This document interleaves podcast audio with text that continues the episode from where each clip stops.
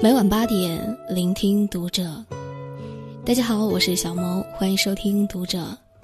今天要和大家分享的文章来自作者耕农。成熟的人从不在朋友圈显摆这些。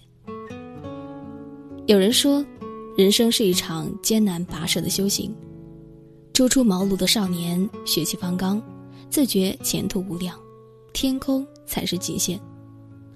人到中年不一样了，经历了十几年、二十年在社会上的浮浮沉沉，一路修行的洗礼，明白了世界上的事情不是自己所想象，不能由着自己的性子来。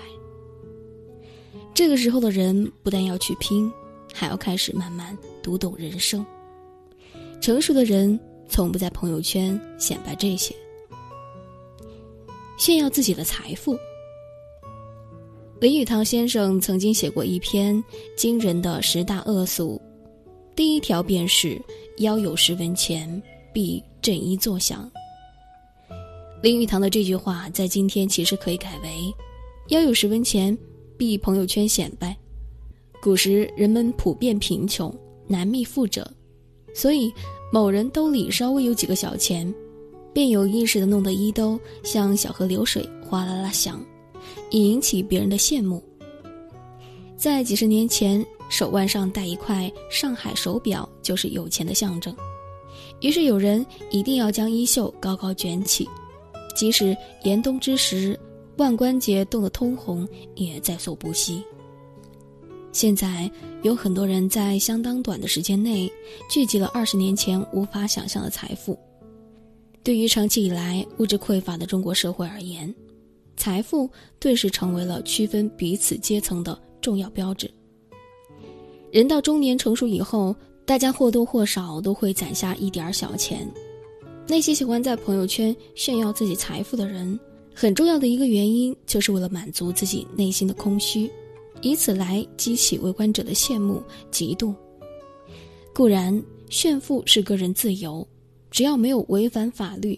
围观者除了羡慕和自嘲，并不能怎么样。但需要理清的是，富人在批评仇富的同时，也应该自省：富人好当，贵族难修。殊不知，当你每日越忙于炫耀你的财富时，这种对财富的认同，越会让你人生的意义变得更加空洞和虚妄。人炫耀什么，往往就是缺少什么。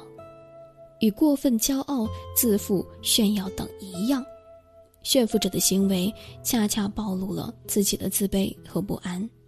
况且，露富容易招来不怀好意的人来主动接近，要么开口借钱，要么暗地里捅刀子，最终受伤的人还是自己。人生之变幻莫测，财不露白，安身立命。炫耀自己的人脉。年龄大了，接触了许多人，有了好多人际关系。有些人为了显示自己的交际能力，便在朋友圈里炫耀晒一些自己认识的厉害人物。不管是认识大官也好，土豪也罢，靠近权力不代表拥有权力，靠近财富不代表拥有财富。一个人往往只有觉得自己分量不够的时候，才会喜欢拉别人来垫背。如果总是炫耀自己的人脉，说明这个人很没有什么地位。他们需要靠炫耀人脉给自己装点门面，无形中这也暴露了他们的外强中干、底气不足。农村有句俗话：“肩膀不齐不是亲戚。”如果喜欢炫耀的人始终无法缩短与他们的差距，他们不但不会把此人放在眼里。而且很讨厌这样虚张声势的习气。在这个现实的社会中，认识多少人并不重要，重要的是你在别人心中是什么分量。更重要的是，在你需要帮助的时候，有谁会伸出援手。别人是别人，自己是自己。如果总拉别人出来以显示自己，万一有一天别人遇到事情需要你的贵气或朋友帮忙，你这牛都吹出去了，帮还是不帮？喜欢吹嘘卖弄，不实在，不靠谱。人脉的本质是一场资源互换，所以真正的人脉是藏在自己身上，是看这个人能吸引多少人，影响多少人。缄默因多福，吹嘘总是蠢。古之慎言人也，戒之哉。炫耀自己的事业，古人云：“能者劳，智者忧，无能者无所求，乐陶陶。”每个人的能力有大小，大官管大事，小官管小事，老百姓干老百姓的事，这才是一个社会正常的运行状态。不怕没本事，就怕自以为有本事。真正事业有成的人，从不会在朋友圈炫耀，因为他们明白人外有人，天外有天。在强者面前显摆不自量力，在弱者面前炫耀哗众取宠。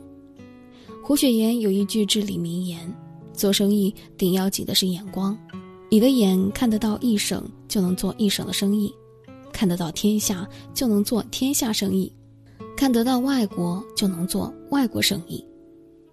视野所及，心之所指，眼界决定一个人的视野，在一定程度上，决定一个人的未来的正是他的眼界。一般来说，成就大的事业的人，眼界也就越高，也越不自满，行事越低调。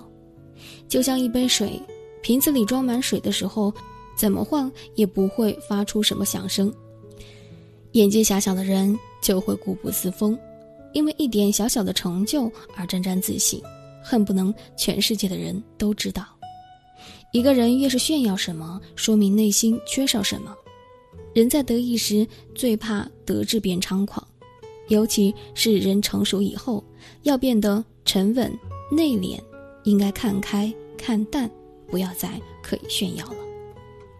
好了，今天的文章呢就和大家分享到这儿了。我是小毛，祝大家晚安。